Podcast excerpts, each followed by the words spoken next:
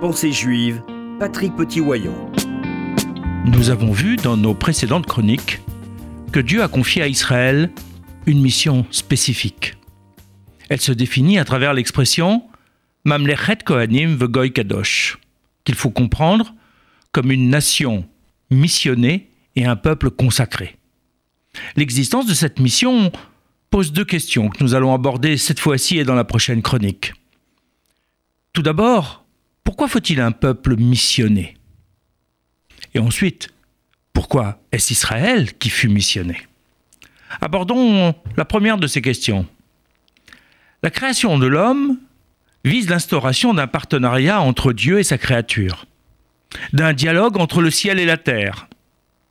La mise en œuvre de cette relation nécessite, de la part de l'homme, un aménagement de son univers pour y accueillir la transcendance sans être écrasé par elle. De manière symbolique, cela constitue l'instauration d'un dialogue authentique entre l'homme et Dieu. Un dialogue, à la différence de deux monologues réciproques, nécessite que chacun fasse silence, physiquement et mentalement, lorsque l'autre s'exprime.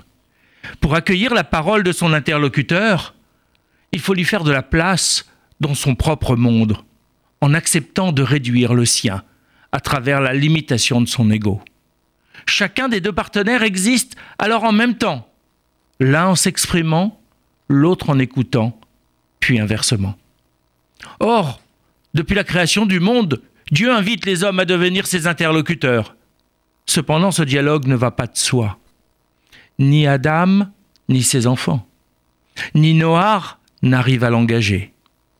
Adam se contente de trouver un alibi à son acte lorsqu'il s'adresse à Dieu.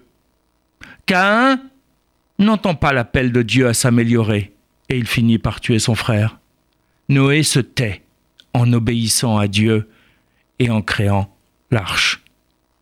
Encore après le déluge, les hommes de la tour de Babel, au lieu de dialoguer avec le Créateur, construisent une tour pour lui ravir la clé des pluies. Les vingt premières générations de l'humanité sont marquées par l'échec du dialogue entre le ciel et la terre il faudra attendre Abraham pour que se lève un être capable d'amorcer ce dialogue avec le Créateur de l'univers. C'est par son intermédiaire et en suivant son exemple que les hommes doivent s'engager dans ce partenariat. Israël, issu d'Abraham, va assumer cette mission de garant du dialogue spirituel. Ne pouvant s'adresser d'emblée à tous, Dieu s'adresse à Israël pour que ce dialogue s'étende ensuite par un effet d'entraînement à toutes les nations de l'univers.